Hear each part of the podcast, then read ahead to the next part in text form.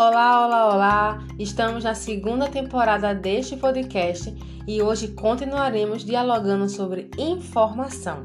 Você já deve ter percebido que, para nos mantermos informados, existem critérios quanto ao recebimento da informação e a transmissão desta. Só não podemos esquecer que, tão importante quanto receber é saber filtrar ela.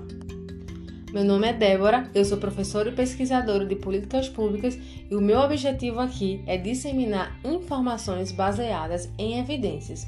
Então vamos lá. Neste episódio vamos falar sobre saúde mental e informação. E eu já vou iniciar falando de um fato empírico vivenciado por mim mesma durante o meu período de graduação. No ano de 2012, eu passei a morar na cidade de João Pessoa, capital da Paraíba, só que eu vim no interior de Pernambuco com uma realidade totalmente diferente daquela que eu ia começar a viver. E quando a gente está vivenciando novo, queremos descobrir como as coisas funcionam no dia a dia. E uma das formas que encontrei de descobrir como aquela cidade funcionava era vendo o que passava na TV. Só que o problema, ele começa aqui. A televisão aberta é um ótimo veículo de comunicação, passa de tudo, de uma receita de bolo até um homicídio no bairro de São José. Só que existe um pequeno detalhe: eu era um adolescente de 17 anos, recebendo todo tipo de informação na mente. E o resultado disso tudo foi uma mente sobrecarregada e temerosa com tudo e com todos. De uma parada de ônibus a pessoas na rua ou ruas escuras, em minha mente sempre levava assalto, morte e medo. Então eu lhe pergunto: como manter a saúde mental em meio ao excesso de informação que nós recebemos? Como já falamos anteriormente, a infodemia veio como um processo cumulativo de muitas informações, em volumes tão grandes que ficou difícil saber o que é confiável e saber o que de fato quer comunicar em meio a tanta fake news. Pois a cada dia nos deparamos em rádio, TV ou nas diversas redes sociais diversas informações sem filtro algum sobre alguma realidade. Só que eu quero que você entenda é que se manter informado é muito diferente de ser sobrecarregado de informações que induzem a ansiedade, ao estresse, a frustração, a insegurança, tudo isso prejudicando a nossa mente. Um exemplo disso foi a pandemia da Covid, que ocasionou para muitas pessoas diversos transtornos mentais, uma sensação de morte, sintomas pelo corpo. Então, tudo isso é de se esperar que haja algum impacto na nossa saúde mental a curto ou longo prazo, devido à sobrecarga que o mundo tecnológico colocou sobre nós durante o isolamento social, que foi uma medida essencial para o controle da Covid-19.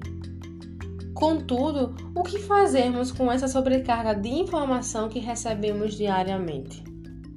Vale ressaltar, com base na pesquisa da revista Ciência e Cultura, que a sobrecarga de informação ela afeta o nosso sistema de memória do nosso cérebro, pois esse cérebro ele funciona como um HD semelhante a um computador, onde este tem um filtro que ele escolhe o que será esquecido e o que será armazenado, como também lembrado e guardado na memória.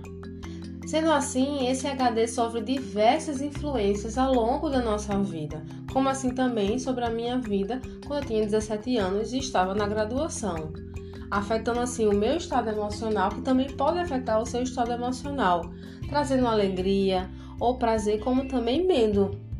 Então, como é que vamos evitar que o excesso de informação prejudique a nossa saúde mental? O documentário da Netflix, Dilema das Redes, ele mostra através de ex-funcionários do Google, Facebook e Twitter os perigos causados pelas redes sociais. E ele deixa claro que existe um dilema muito mais complexo do que aquilo que imaginamos. E em consequência disso, como usuários, nós estamos cada dia mais atentos e expostos a anúncios e produtos, sendo assim, acabando sendo o produto das informações emitidas pelos diversos canais de informação. Então, pensando nesse produto da informação que acaba sendo nós mesmos, precisamos lidar com esse excesso. Caso contrário, nós sobrecarregaremos o HD, que são os nossos sistemas. E o primeiro ponto que eu quero destacar aqui com vocês é: defina um horário no dia para ler notícias ou para assistir televisão ou para mexer em redes sociais. Nada de sobrecarregar a nossa mente de manhã, à tarde e à noite. Escolha um dos horários para se informar sobre aquilo que você gosta de saber. Um outro ponto é: escolha qual fonte de informação confiável você vai querer utilizar. Hoje nós temos podcast, Twitter, telejornal, nós temos rádio. Então é importante a gente escolher uma fonte e se aprofundar naquela notícia antes de compartilhar qualquer tipo de informação via WhatsApp. Afinal, o mundo digital ele está cheio de fake news. E o último ponto que eu quero pensar com vocês é: faça um detox digital. Porque mais importante que estar informado é saber também a hora de parar um pouco, descansar a mente, caminhando, lendo um livro ou ficando de pernas para o ar.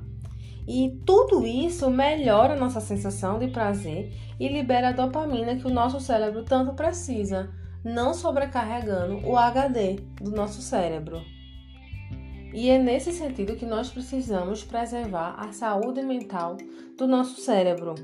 Nós preservarmos a nossa mente e evitarmos uma obsessão pela vida virtual pode evitar que muitas coisas possam afetar o nosso cotidiano, como também as nossas relações sociais.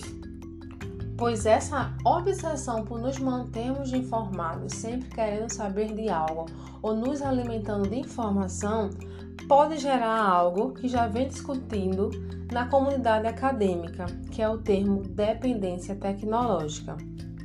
E esse termo ele designa as horas a fio em frente ao computador, como também ao celular, alterando os nossos costumes e limitando os nossos movimentos, criando assim uma dependência do mundo digital, segundo Luciane Duarte. Tudo isso para falar a você que as consequências do uso excessivo da informação podem provocar inúmeros problemas à sua rotina. Então é isso. Termino aqui este episódio e o meu objetivo é que você seja mais cauteloso com a sua saúde mental. Um beijo e tchau, tchau.